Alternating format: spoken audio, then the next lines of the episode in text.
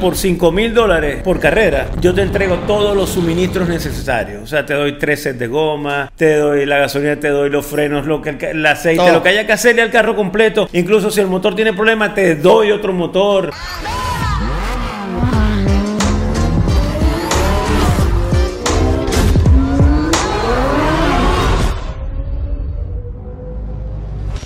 Hola, hola, hola, drivers. ¿Cómo están todos? Alfredo Nin siempre con cinturón abrochado, saludándole de manera especial y darle la bienvenida de inmediato. Bueno, a una entrevista que tenía mucho tiempo queriendo hacerla y que por suerte ya está con nosotros. Bueno, señores, uno de los drivers más duros de la historia del automovilismo de Latinoamérica. Es un, un gran amigo de muchos años, venezolano, casi dominicano. ¿eh? Prácticamente, ya es dominicano. Bienvenido Viaggio Parisi al Driver Show, señores. Viaggio Parisi, si todos lo recuerdan, los años de gloria del automovilismo, fue eh, el Ayrton Senna de los autos GT, el intimidador, el agresivo, un hombre que, que impuso su, su estilo eh, en las pistas de Latinoamérica y que muchos nos puso a gozar a los que vivimos esa época eh, en ese entonces. Hoy Viallo viene al Driver Show hablando un poco de esa pequeña, bueno, de esa gran historia, en resumen, porque luego vamos a hablar en lleno de la nueva categoría que él está desarrollando, que ustedes la han visto desde hace un par de años que se está hablando, y hoy veremos o conoceremos de lo que es la V8 Spec Series. Pero antes que nada, de nuevo, bienvenido a este Super Driver, eh, Viallo de Driver Show, y de inmediato eh, contarle un poco a la gente que nos ve, que es mucha gente. Sí, muchísimo. eh, ¿Cómo empieza Viallo Parisi en Venezuela a construir sus propios carros? Yo sé que tú empezaste a correr, pero no fue un carro construido por ti. Ferdinand Porsche trabajaba para Lamborghini y dijo, bueno, salí a buscar un auto y no lo encontré, entonces decidí hacerlo yo mismo. Va por ahí la cosa, me cuenta, me cuéntame, cuéntame, cuéntame, Viallo. Bueno, mira, gracias Alfredo por la invitación, de verdad que yo estaba loco por venir al programa también. Eh, sí, la historia mía, incluso yo empecé a correr tarde en, en mi vida, ¿no? No, no, no, ¿A vengo, qué edad? no vengo de karting ni nada. Empecé a correr a los 18, 17 años, Es que normalmente un piloto de la destreza de Viallo hace mucho cartismo y sube a las categorías, pero Sí. cuéntanos entonces qué pasó. Bueno, te voy a contar, me gustaría contar esa historia porque Dale, dale. es una anécdota bien interesante. Primero porque fue sin querer. Oh, A mí siempre me ha gustado la mecánica, esa, esa es mi profesión. Pues entonces, de niño arreglaba mi moto, yo corría motocross y aprendía la mecánica con mi papá en la fábrica de pastas y tal. Entonces yo tenía en esa época un Renault Fuego, eso fue en los años 86. en la calle. Sí, de calle, de calle. andar. Sí, un Renault Fuego de calle. En Venezuela se corría Sí. una categoría de Renault Fuego. Bueno, por eso fue que empecé a correr, gracias a esa categoría, porque yo un mediodía venía con mi, había desarmado mi carro en la empresa de mi papá y lo tenía, había bajado la caja, la transmisión, y la tenía desarmada y iba a buscar el disco de clutch para cambiárselo. Entonces nos fuimos en el carro de mi papá a la casa, almorzamos y dijimos, bueno, después pasamos por el dealer, compramos la pieza y nos venimos a la- al taller a armarla. Cuando llegamos al dealer, el dueño del dealer, un, un francés que era dueño de ese momento, se llama Jacques Baré, que fue piloto también en Venezuela de carrera. Oh. Nos ve, conchale, ustedes que son italianos y tal, ¿cómo no van a correr la categoría de esta Renault Fuego? Y nos mete al showroom el dueño. Mira este fuego que tiene el roll cage montado, listo. Nosotros, esos carros, estamos promocionando una serie y nos explica. El carro vale 10 mil dólares, por decir un número. Usted solo va a pagar 4 mil. Los otros 6 mil tiene que presentarse a 10 carreras. Cada vez que se presente una carrera le damos un giro de 600 dólares. Oh, O sea que si usted va y corre 10 carreras, le queda el carro gratis después de eso. bárbaro. Entonces, tú sabes, lo vimos como negocio, ¿no? Como- Eso es bien interesante, es bien interesante. Entonces de una vez compramos el carro y nos fuimos, ¿no? Fuego. ¿Cómo se llamaba el carro? Fuego. Renault Fuego. Renault Fuego, así mismo. Salimos con el carro para la casa, para el taller. Entonces mi papá, bueno, ¿y qué hacemos? No, tranquilo, eso. Tú, nos presentamos a las 10 carreras, lo que pasa en las 10 carreras le ponemos toda la tapicería al carro y lo armamos para la calle y la vendemos y listo. Ese era el plan. ¿Negocio? Sí, ese fue el plan. Entonces, bueno, vamos a la primera carrera que es en Maracaibo. En ese momento no habíamos comprado la pista ni nada nosotros. La primera carrera pa- pasó una semana antes. Por cierto, Juan Cocheza, un piloto venezolano que murió la semana pasada también, me ayudó mucho. Yo lo llamo, mira Juan, ¿cómo es esto? Bueno, se montó en el carro de calle y me explicó más o menos por dónde había que cruzar y cómo había que frenar. Tú sabes, Sí, porque hasta ese momento Viallo estaba con su papá en una fábrica de pasta muy reconocida, la comisana, y viviendo su vida de joven, tú sabes, pero nunca se puso en tema de correr. Entonces, oigan, qué cuento más interesante, drivers. Sí, sí. Entonces, bueno, de ahí salimos. Y fuimos a la pista a practicar esa semana completa. Fui todos los días. Dejé el autódromo, el carro en el autódromo. Y todos los días, vuelta y tal, igual. Bueno, llega el día de la carrera. Ya ellos llevaban ya cuatro carreras del campeonato. Ah, ya iba- ya- el ya- campeonato ya- estaba andando. Porque ellos, a los, a los pilotos estrellas, les regalaron el carro. A Juan Cocheza, a Bruno Orioli, a todos ellos les regalaron carro. Le convenía, sí. o- Claro, porque. Como y, promoción. Y comprar los espacios en la televisión, todas las carreras, porque Renault lo que quería era eso, Claro. la publicidad. Entonces nos presentamos a la carrera y clasifico quinto. Bueno, y en la primera carrera y tal, empieza la carrera y termino tercero. Oye. Entonces, bueno, ya se, se cambió todo el panorama, que era Oye, me espera. Se armó un lío ahí mismo. ahí mismo. Mi papá dijo, no, no, no, no, que, que, que, que esto vamos a seguir corriendo, esto no es que vamos a arreglar el carro. y de ahí, bueno, para adelante, ese año este, quedé novato del año y tal. Excelente. El siguiente año gané el campeonato. El. Completo de Renault Fuego. Y, no, y me llevan, segundo lugar fue Bruno Oriol y tercer lugar fue Juan Cocheza. En esa época, por ahí también me mandaron hoy el recorte de la prensa de cuando, cuando de lo que salió, lo que publicó Renault y Firestone, porque la categoría es Renault Firestone. Nos mandaron para Francia. Este, a los tres primeros íbamos a correr la categoría Renault 5 Turbo. Ese fue el premio. Muy el bien. premio, sí, para los tres primeros lugares de la categoría Excelente. en Venezuela. Y ahí fue que realmente, vamos a decir, eh, aprendí de manera formal el Sí, tema de, sí. de- de manejar, de correr, ¿no? De piloto. Porque bueno, estuve una- en la academia de Renault, eh, pasé casi ocho meses allá y después, bueno, corrí y quedé segundo en el campeonato En Francia. francés de Renault 5. Excelente. Y Pues ahí, yo no sabía eso. Malboro en ese momento me, me firmó y me dijo, mira, nosotros no nos interesa Europa para nada. Ni a nosotros nos interesa aquí porque nosotros tenemos que gastar los cuartos, como le dicen ustedes, aquí. Los reales. Los reales, como decimos nosotros en Venezuela. Entonces, bueno. Y me dijeron, ay, y queremos hacer una categoría. Y ahí arrancó la, El GT. el GT. Ah, bueno, cuando regresamos corrimos Renault 5, eh, Renault 11 Turbo. Ok, en Venezuela. En Venezuela. Y gané también ese campeonato y después de eso me dijeron, no queremos más carros pequeños, queremos algo Una vaina. que llame al público grande, como antes cuando corrían los carros de antes, Mercedes, Porsche Sí, y eso. sí. Le digo yo, ¿será que corremos Transam? Algo así. Bueno, no sé, piensen qué vamos a hacer, pero eso se ponen de acuerdo en todos los países porque vamos a echar Y aquí están los cuartos, porque eso es importante. Y Marlboro llamó a los Marlboros de cada país y le dijo, mire, Se fue. búsquese a alguien y que, que a quien patrocinar, que busque un buen carro que vamos a arrancar con un campeonato que se llamó el, el GT de las Américas. El tema Malboro de las Américas, De esos las fueron los años de gloria de nuestro automovilismo latinoamericano, que quisiera cualquiera que volvieran esos años. Y Viallo fue parte quiera. central de eso. Entonces, bueno, en ese momento voy a que era el que caminaba mejor en esa época en Transam, era Roush, Roush Racing. Sí, claro, los Ford. Entonces, exacto, llamamos a Roush Racing, a Roush Racing y fuimos hasta allá, visitamos la, la fábrica, no sé qué, y compramos uno de los carros que había quedado de primero, creo que era Tommy Kendall en esa época, no me acuerdo bien de quién era el carro. Kendall o Schrader, creo que era el de Ah. Schrader o Kendall, que eran unas Sí. máquinas impresionantes. Y me lo traigo a Venezuela y con ese carro empezamos a correr nosotros. Nunca llegué a correr el GT de la América porque ese primer año este, no se había organizado todavía el, el GT de las Américas. Estaba en el proceso. Estaba en pero, el proceso. pero tenías el carro y ya estaba practicando en él. No, corría en las pistas, solo Ya. que me ponían un handicap que tenía que darle 10 vueltas a los, a los carros pequeños. Estaba yo solo con un carro grande, pero bueno. Este, por supuesto, eso me, me gustaba mucho, me apasionaba mucho la mecánica sobre todo.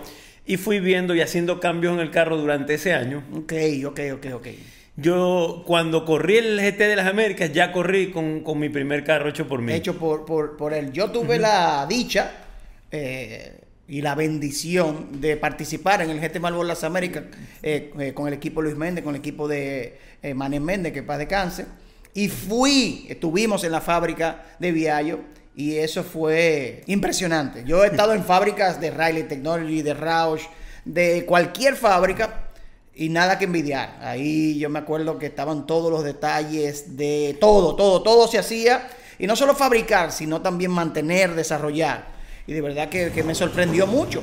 Eh, la fábrica de los carros y la fábrica de las pastas también, que era algo súper tecnológico. O sea que Vía yo siempre he estado envuelto en ese tema de, de fabricar, de modificar, de, de innovar. Exacto, de Eh, diseñar piezas y, y- y máquinas y todas esas cosas. Entonces, bueno, después de eso corrimos y nos divertimos muchísimo en el GT de la América, agarramos mucha experiencia. Yo normalmente cuando terminaba el GT me hacía un carro nuevo para el siguiente Sí, año sí. y ese me lo compraban casi siempre los, los colombianos, porque corríamos la carrera de Colombia y ahí se quedaba el carro. Alguien Sí, que era la última, en Tocancipá. En Tocancipá, exacto. Y ahí Sí, se sí, quedaba sí, el carro.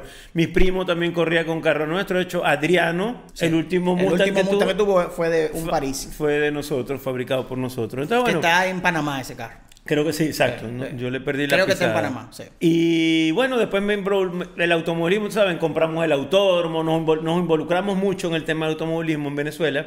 Y después, bueno, esto paró porque, bueno, Marlboro se fue, nos soltó en banda, como dicen por Sí, ahí. sí, sí, sí. Ese fue el golpe más duro que se le pudo haber dado a la- al automovilismo de Latinoamérica y del mundo. Del mundo, Del diría yo. mundo. Cuando una empresa que sí tenía la visión, que le sacó mucho provecho a la participación en el automovilismo por las restricciones mundiales, porque no fue tampoco Sí. creo que ellos quisieron. No, no, no, La no. plataforma de automovilismo para Marlboro siempre fue la plataforma del éxito, la plataforma de la exposición, de cómo llegar a las grandes masas.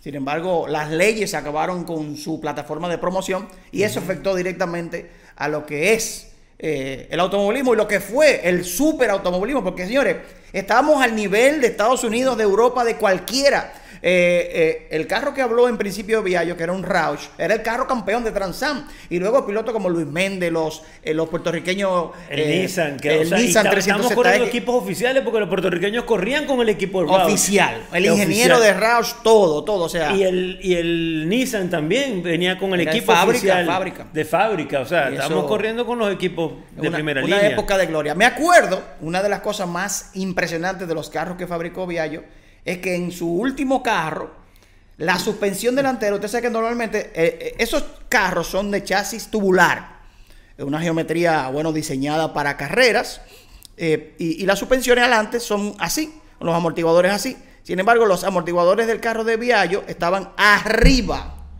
como si fuera un Fórmula 1. Un, Sí, push rod en el un push rod invertido, que todo el mundo se quedó loco con esa vaina. Cuéntame de eso, Viallo. Bueno, este, eso fue un diseño de nosotros, por supuesto, agarrando experiencia de la Fórmula 1 y otros niveles, eh, que tú lograbas, cuando el carro tenía muy poco rolling, el amortiguador no, no trabajaba bien porque no lo, no lo sentía, cuando el carro no se movía mucho. Entonces, ¿qué hacíamos? Una especie de amplificador. Pues el amortiguador cuando movía un milímetro aquí, el, el el- cuando la rueda se, se subía una pulgada, como esta palanca es mayor, subía dos pulgadas el amortiguador. Entonces amplificábamos el movimiento del amortiguador y lograbas pues que el carro copiara mejor la pista, ¿no? Oye, una vaina de fuera. Geo, mira, te quedaste con la boca abierta. Esas son de las cosas que creaste. Sí, Eh, no. Y como dijiste, lamentablemente, una vez termina el GT, eh, creo que tú dejaste de correr. Inmediatamente, bueno, porque yo tenía un contrato con Malboro, iba a correr Indy Light. Oh, wow. Entonces- La- que es una categoría de fórmulas, eh, autos de ruedas afuera, que precede la Indy, la IndyCar, la Indy Lights, donde salieron los grandes pilotos de, de hoy, de, De la Indy. Lights, y todavía siguen saliendo. Exacto, entonces bueno, teníamos un contrato con eso, pero en ese momento vino la prohibición de la, de la exposición mediática para, para la empresa tabacalera. Entonces ellos me dicen, ¿qué vamos a hacer? Ay, ay, ay. ¿Cómo hacemos? Entonces, bueno, tenían, ya tenemos el contrato firmado, pero le dije, mira, que te damos una indemnización, que digo, no, yo, yo, yo prefiero quedar como amigos, Sí, dejemos no, esto no aquí. va a forzar el mingo. Sí, sí, dejemos esto aquí, yo estoy feliz con ustedes y bueno, y hasta ahí yo me dediqué a la, a la, a la compañía y a otras cosas que, que en ese momento hice en Venezuela, pues en el área de seguridad y, esa- y ese ambiente, ¿no? Así porque el hombre es SWAT, así como usted, eh, te ríe, ¿verdad?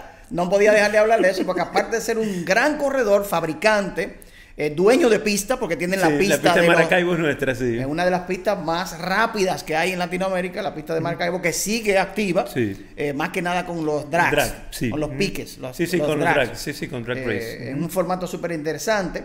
eh, y definitivamente este hombre tiene muchas cosas que contar. Y entre ellas es que le es, dos, de verdad, en tu rango, tú eres básicamente un Navy SEAL. Eres- no, no, porque... Bueno, para que ustedes sepan, de fuerzas especiales, pues. Fuerzas especiales. eh, fuerzas especiales, pero. Ah, pero bueno, yo estando en Venezuela, eh, la fábrica de ellos de pasta, la fábrica de la comisana, impresionante, era automatizada. eh, y nunca se me olvida los cuentos de sus empleados, que una vez entraron como cinco o seis tipos a robar Y Viallo él solo lo planchó a todito y pi, pa, pa, pa, y lo- él solito. Y además en Venezuela ha sido parte esencial del Sí. tema de seguridad y eso. Sí, fui 20 Con mucha años, experiencia. 25, 27 años estuve en la policía. Me fui de baja hace cuatro años. Sí. Este, llegué a ser el director de la policía del estado Zulia completo. Sí. Una dirigí una policía de más de 6.000 policías. Una policía, una un Sí, departamento de policía grande. Este, me preparé en esa área cuando había mucho intercambio con los Estados Unidos. Y bueno, pero bueno, me tenía esa diversión también que la compartía entre los Claro. carros. Y entonces cuando, cuando los carros se, se apagaban, pues me iba para, la policía. para la policía y así, ¿no? Reaparece Viallo Parisi en República Dominicana o en el espectro latinoamericano. En República con, Dominicana, Con este proyecto del V8 Spec Series. Vamos a hablar del V8 Spec Series. Fíjate cómo nace el, el- el proyecto eso. Yo creo que fue cuando nos volvimos a ver después de muchos años, que vine a, la, a, a- a República Dominicana de visita. Y resulta que habló con Mandy y me dice, mira, hay una carrera este fin de semana. Ven pa' que- pa' que Ven para que aquí". tal. Entonces él ya me llama y vamos a la pista. Y cuando llegamos a la pista, ¿te acuerdas que no- me hicieron dar una vuelta en la Claro, pista con una claro, van? y- claro, claro. Bueno, y la gente gritaba en la tribuna B8, B8 cuando paramos. Entonces, de ahí nace hasta el nombre de Super B8, ¿no? Ya. Porque la gente recordaba el ruido de los Total- carros. Totalmente. Entonces, ¿qué es lo que te hace pensar? Dice, conchale, yo creo que pa- para reanimar el automovilismo necesitamos un nivel de evento que llame a, a- a la masa, ¿no? Digo, bueno, tenemos que buscar otra de los carros que hacen ruido y tal. Pero entonces viene el problema. Esos carros muy ruidosos y ese evento muy bonito cuesta mucho Cuesta dinero. mucho dinero, es así. Entonces digo, bueno, déjame ver si podemos diseñar algo que sea accesible a eso, porque teníamos que romper varias barreras. Número uno, hacer eventos que trajera la masa Claro. a la pista, que volviera a ser el automovilismo lo que Porque era. eso es lo que atrae a un patrocinador. un patrocinante también. Porque si, no, el patrocinante, gente, ¿qué no te va a pagar? Porque sí, no, tiene que tener un retorno de exposición en base a su inversión. Claro, lo principal es que pensemos que esto es un negocio de, de eventos. Exactamente. Así como un concierto y tal. Eso es lo que somos nosotros, una empresa de entretenimiento. Es, así es que hay que pensar. Así es que hay que verlo, porque mientras nosotros seamos pilotos y lo veamos por lo que nos gusta a nosotros manejar, nos vamos a divertir No, no, por los pilotos no va nadie a la pista. Así si es. entre ellos corran y se impugnen, te impugnen, te impugné una, una... Óyeme, eso es el show de los pilotos, pero bueno. Así es, pero si- eso, eso para que el piloto siga corriendo en el tiempo, tiene que ser un evento que le, le guste mucho a la gente.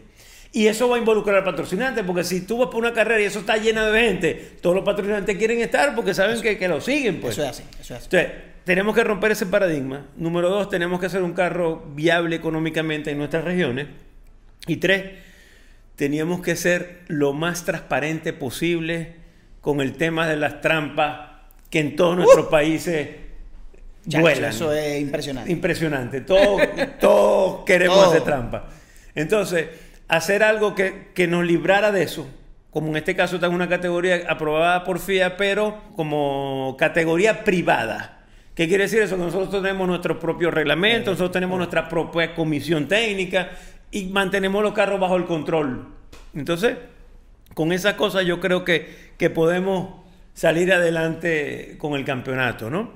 Y mucha gente que, que ha creído en esto y que, y que ha impulsado el automovilismo en este sentido, esto ha hecho pues que uno se motive. Entonces, Sí, hay mucho entusiasmo, hay mucho entusiasmo. Entonces, y sobre todo estamos pasando por un- un- una pandemia mundial Uf. que nos tiene a todos, todos los negocios de verdad que están Una locura.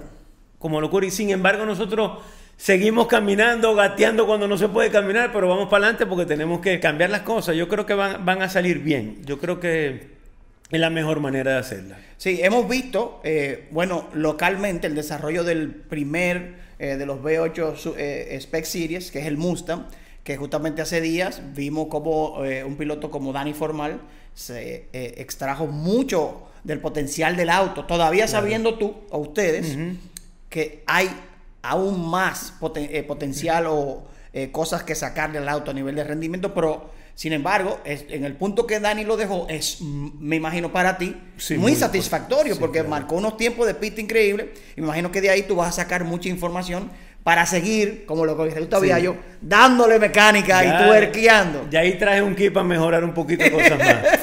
Pero claro, porque ¿qué sucede? Para diseñar un carro barato tienes que tener cosas que son económicas y sobre todo el tema de las llantas.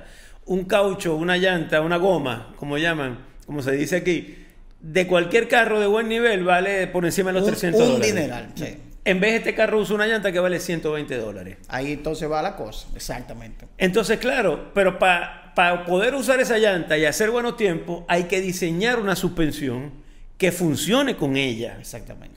Entonces, por supuesto, es, lo- es el, el reto que he tenido, que hemos tenido en la empresa. Lograr que el carro vaya a los tiempos de, de aquellos con, con- con herramientas menores. Sí. Entonces la gente dice, bueno, que el carro es liviano, pero bueno, a mí me cuesta igual hacerlo pesado que hacerlo Sí, liviano sí, porque igual, lo voy a hacer pesado. Y si el liviano es mejor, Mejor, gana ¿para qué tú quieres un carro pesado? Dura O sea, más la llanta. Claro, y todo los frenos. Los frenos. Óyeme. maltratas el carro muchísimo menos por todos lados. ¿Dónde está la batalla de los grandes fabricantes de autos de carrera? En hacerlo lo más liviano posible. Es para que los reglamentos siempre van a buscar un mínimo de peso. Pero si es por un fabricante, lo hace peso pluma, que es lo ideal. O sea que yo no veo nada de malo en eso. Claro, por eso el carro tiene muchas ventajas que están en el tema de peso, en el tema de distribución de peso, de centro de gravedad y de diseño de geometría de suspensión para que el caucho. Todo eso es diseñado por ti. Sí, Todo, todo, esto, todo, todo. todo este desarrollo se hizo basado en eso. Que hay gente que me dice, bueno, yo tengo, si yo me compro este auto y quiero correr Transam, seguro que te van a mandar a correr en la grande, no puede ser en la Transam, En la TA2. Ok. Tiene que ir para la 1, ¿por qué? Pues esto es un carro que tiene, eh, tiene chasis tubular con el motor portante. ¿Qué quiere decir esto? Que el motor aporta a la estructura de la carrocería. O sea, está agarrado con un engine plate. Sí, sí, sí. Mientras que los de TA2 están agarrados en los soportes un mounting, originales. un mounting, mounting. Ya con eso te van a mandar A la TA1, a la TA1. Este, y después tienes caja secuencial. Que allá no se usa. No se usa solo en la En T1, la grande. en la grande. Entonces, y vas a tener una diferencia en la, en la suspensión que, por ejemplo, si tú quieres que yo te haga un kit para que puedas cambiar la suspensión y ir a correr allá porque vas a usar una goma diferente. Sí, sí, sí, sí. No, porque estas son las gomas de la TA2. Sí, sí, sí, sí. Entonces, pero vas a estar en desventaja en la TA1. Totalmente, sí, porque son muy diferentes. Muy diferente. Entonces, pues allá te puedes ir con 17, con Sí. 16. Entonces, bueno, yo te vendo un kit que viene para la suspensión, que incluso te mejora los frenos, porque con el, el drama del Ring 15 es que es tan pequeño que no puedes montar un freno No, grande, estás en el límite. Entonces, bueno, si vas a montar un Ring 18 o 16, entonces ah, vas a tener mejores frenos porque vamos a poder Aumentar. aumentar todos esos otros beneficios que va a traer el, el cambiarse de llanta, ¿no? Se puede hacer el carro con un kit para que tú vayas a correr allá o corras aquí sin problema. Eso sí, si te vas para allá a correr la 1, vas a tener que comprarte un motor Sí, claro, que vale potente. 50 mil dólares para Sí, andar sí, con ellos. ¿Qué motor tiene la V8 Spec en la actualidad? ¿Es un solo motor Un solo para todos los modelos? Para todos los modelos. Sí. que es- para poder administrarlo mejor. Exacto, para poder igualar a todo Claro, el mundo, ¿no? claro. Los motores este son el Chevrolet LS3. Que es el que funciona. Funciona, mire, ese, car- es- ese carro que tiene ahorita, el Mustang, ya tiene casi 600 vueltas en la pista. Es Según un viaje. 600 vueltas eh, y ha gastado cuatro juegos de goma en 600 vueltas. Cuatro juegos de goma solamente. Y el motor es el mismo. Dándole. Y eso Dándole. no hay problema de nada. Nada. ¿Qué caballaje tiene? 500. Sí, lo, 400 mont- lo- montamos aquí en los, en los dynos, en Ah. la rueda dio, porque estábamos tuneándolo, Sí. dio 489. Sí, por ahí es que anda, por ahí es que anda. Claro, que en el flywheel es como 510, Sí, sí, por ahí. Ese es el, el- el- tema del carro, la potencia del carro. Entonces yo creo que una potencia suficiente. Más allá de esa, vamos a castigar las gomas. Eh, o sea, está todo diseñado para que funcione con ese paquete. En armonía. En Todo armonía. eso en armonía. Sube la, la potencia y vas a tener Y se va a complicar mil Va- vainas. Sí. mil, mil cosas. Entonces está hecho para andar. No, y que es rápido, es súper estable. Los pilotos que se han montado, que he compartido con ellos, se han quedado eh, muy bien impresionados. Eh, la mayoría de ustedes, o todos localmente, hemos visto el Mustang. Sin embargo, ya, ya próximamente van a llegar dos modelos más de varios que se están desarrollando, que es el Camaro y es el Dodge Charger. El Charger, que están impresionantes. Aquí le compartimos imágenes. Y eso va definitivamente a crear mucho más eh, eh, la Competencia entre la gente, la ficción, Claro que sí. exacto, 100%. Van a llegar próximamente, me parece, ¿verdad? Sí, no, no, ya los carros están listos para, para el embarque esperando barco. Supuestamente el barco es el primero de junio. Ok, eso O sea que dos, tres semanas, cuatro semanas deberíamos tener aquí esos otros dos modelos. Y posteriormente, un par de meses, debemos tener dos Lexus. Wow. Vamos a tener el RCF. Que es una belleza. Una belleza. De una vez van a venir dos con eso. van a venir dos de esos de una vez en el contenedor. Yo espero que para, para diciembre de este año debemos tener por lo menos cinco o seis carros. Excelente. Aquí ya. Y con eso se arma ya. Empezamos ya. Oh, pero ven acá. Como, como, como hablaste ahorita. Empezaron chiquitico y Sí. empezamos. Sí, el sí, tema es arrancar. El tema es arrancar, va muy bien. Eh, entiendo que es una categoría de nivel internacional, no solamente de eh, talentos o pilotos dominicanos. Ya han venido pilotos eh, internacionales a probar aquí en República Dominicana el auto. Todo eso es buscando el desarrollar. eh, que todo funcione bien, Claro. eh, que cada uno aporte su conocimiento para buscar esa pequeña diferencia que mejore el carro, un carro que sea eh, básicamente rentable de, de- de correr, De correr, que es lo que se busca en la V8 Spec Series, una categoría que tú no tengas que gastar una millonada y que puedas disfrutar, manejar un auto real de competencia, como es estos autos del V8 Spec. Bueno, fíjate que un auto de eso tú puedes correr una carrera de dos hits, o sea que lo puedes compartir. con Ah, bueno, exacto. Hay un formato eh, en el campeonato que va a haber en dos, en, en el fin de semana hay dos hits o dos mangas que se pueden compartir en piloto, o sea que la inversión es entre dos. Ese es uno de, de los formatos. Después que compras el carro por 5 mil dólares por carrera, yo te entrego todos los suministros necesarios. O sea, te doy tres sets de goma, te doy la gasolina, te doy los frenos, lo que, el, aceite, Todo. lo que haya que hacerle al carro completo. Incluso si el motor tiene problemas, te doy otro motor. O sea, todo eso está incluido en ese precio por carrera. Que eso es algo bastante accesible para un nivel de, Claro. carreras de ese nivel, de ese Claro, tamaño. Claro, claro que sí. Todo Entonces- está hecho en Venezuela, ¿verdad? Sí, Y suplidores de... de de- Estados Unidos Claro, principalmente, sí, y otras partes del mundo, pero yo creo que ya la fabricación de los carros también arranca en República Dominicana el próximo Oh. año. Sí, sí, sí. Eso es interesante. eso, eso sería Sí. buenísimo. Indudablemente que sí, porque para nosotros es bien difícil en, en Venezuela producir y después enviar. eh, y habiendo tratados de libre comercio Sí. entre República Dominicana y los Estados Sí, Unidos. claro. es Ayuda.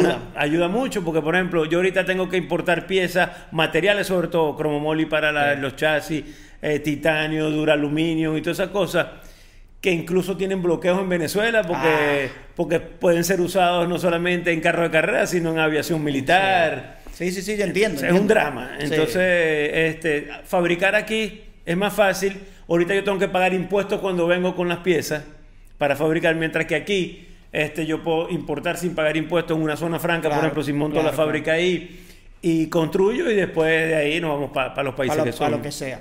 La categoría indudablemente va a estar en Re- República Dominicana como base, pero Puerto Rico, Claro. Estados Unidos, pensamos correr por lo menos 11 en Estados Unidos Sí, el sí. primer año. En Florida, en Miami. Exacto. Después pudiéramos ir a correr otras pistas de la Florida, Daytona, Sí, sí, Sebring, Palm Beach. Palm Beach, exacto. Pero por ahora una ya, después Panamá, Costa Rica, Sí, claro. incluso hasta para Ecuador. Por ahí acá recibí una invitación para llevar el Mustang. A Yaguarcocha. Ajá. Esa pista espectacular. Ahí corrimos también, Sí, buenísimo. claro que sí. Andaban volando bello. los GT ahí. Sí. Señores, esa época de cuando Vía yo corría fue algo. Entonces habían varios carros Malboro, estaba Adriano, Manén, todo. Bueno, había muchísimos pilotos. Y qué bueno tener a Viallo París, uno de los grandes protagonistas, que sigue, sigue ahora como eh, eh, se- persona importante que aporta al automovilismo con esta nueva categoría original para Latinoamérica. Porque eh, eh, siempre se ha querido hacer cosas que existen en Estados Unidos. No ha sido fácil, sin embargo, Viallo da un paso adelante y hace él mismo los autos y hace él mismo la categoría. Cosas que hay que apoyar. Y por eso estamos en el Driver Show hoy, eh, llevándole todos estos detalles, toda esta información de primera mano para que usted sepa y siga, siga eh, las cuentas de B8 Spec Series. Dile las cuentas para que la gente las siga. bueno, este B8 Spec Series, esta es la de Instagram, la podemos conseguir también en Facebook, es la misma, ¿no? Sí. Arroba Super B8 Spec Series. Y bueno, tenemos, ahorita estamos preparando algo bien bueno en el tema de, de- de media, en la página de Parisi Racing System, que es la fábrica de los carros, va a poder, la persona que quiera se puede meter y puede escoger en un configurador que estamos armando ahorita, escoger si quiere Mustang, Camaro, Lexus, cualquiera de los modelos. Y le carga sus logos y, y le, y le Y lo prepara de decora- una lo vez- decora a su decora forma. de una vez ahí Eso estaba perfecto. y le prepara de una vez la, la información para que vaya un patrocinante. Oh, sé lo que. Oye, pero eso me Puedes gustó. imprimir y te vas de una vez a buscar patrocinante. Pues. En París y Racing System, que es la fábrica, Sí. la categoría es Super V8 Expect Series, Series. eh, que bueno, eh, sigue para adelante. Y aquí está Viallo Parisi hoy en el Driver Show para darnos todos estos detalles. Bueno, Viallo, eh, gracias de verdad por este tiempo. Seguiremos eh, eh, viéndote por aquí. Informando, sí, de esto. De hecho, tú vienes mucho a ver la pista. Sí. Cuando lleguen los carros, me imagino que vamos para allá y, y le hacemos imágenes y, hacemos hasta un programa, no sé. Yo creo que vamos a, yo creo que vienen muchas cosas buenas en el automovilismo. Creo que se ha configurado bueno. gente que quiere eh, en todos los países vecinos, pues, que quieren empujar el automovilismo nuevamente. Buenísimo. Excelente, señores. Viallo Parisi con nosotros. Si nos sentamos con Viallo a hablar de historia, no acabamos. Quise tocar un poco de la historia con la actualidad y de eso se trata el Driver Show. Combinarlo todo, cosas que usted no sabía que aprendan y siempre llevarle mucha información. Si les gustó, comenten aquí abajo. Eh, recuerden suscribirse y seguir las redes de Viallo y las redes mías también, Alfredo Nin. Así que nos vemos en el próximo Driver Show. Siempre cinturón abrochado. Chup, chup, chup, chup, chup, chup.